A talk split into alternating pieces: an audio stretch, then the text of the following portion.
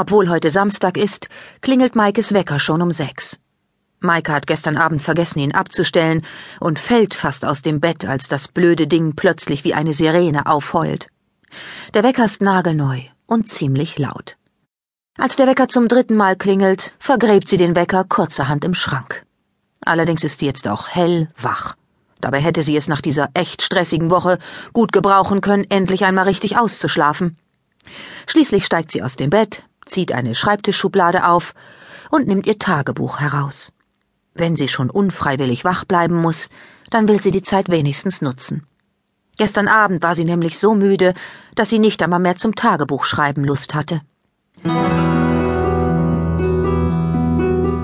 Maikes Tagebuch. Samstag. Ein Glück, dass ich heute nicht in die Schule muss. Ich verstehe echt nicht, was mit den Leuten in meiner Klasse los ist. Es gibt nur noch Zoff. Gestern haben sich Timo und Wolle geprügelt.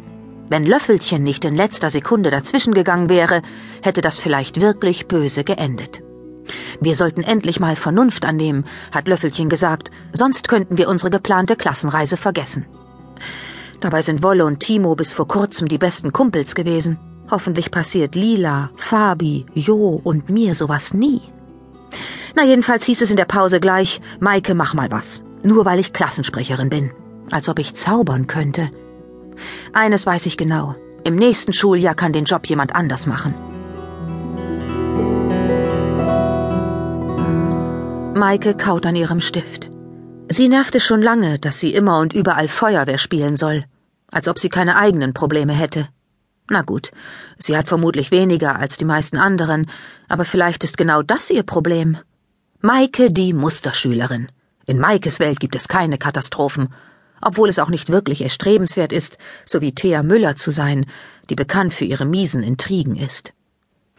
Maike seufzt. Als sie weiterschreiben will, hört sie vor ihrem Fenster Schritte. Draußen steht Lila und pocht zaghaft an die Scheibe.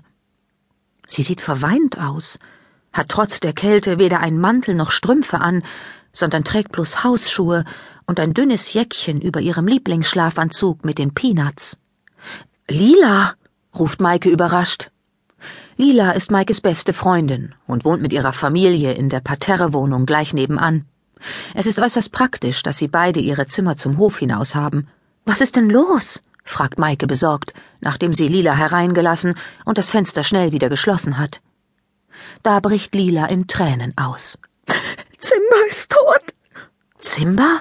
Oh nein, das ist ja furchtbar, ruft Maike. Lila plumpst auf Maikes Bett und zieht die Beine an.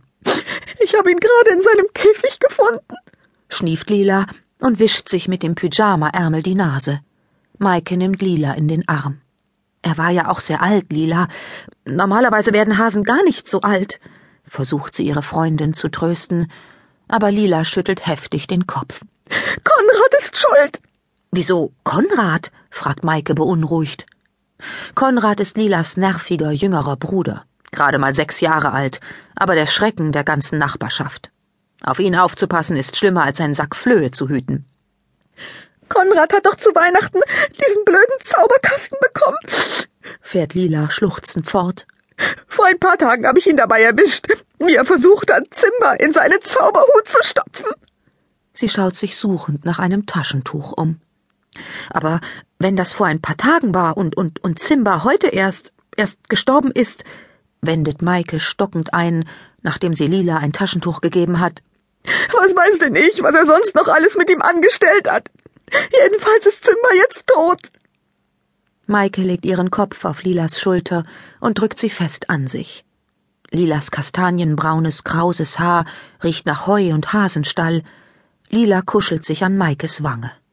Wir müssen ihn heute noch begraben, erklärt Lila. Maike wirft einen Blick auf die Stelle im Hof, wo sich unter den gewundenen Ästen einer Korkenzieherweide ein kleiner Hügel erhebt. Im Frühling blüht dort das tränende Herz, ein üppiger Strauch mit herzförmigen dunkelrosa Blüten. Unter dem tränenden Herz liegt Sissy, der Hund der alten Frau Perlach aus dem dritten Stock begraben.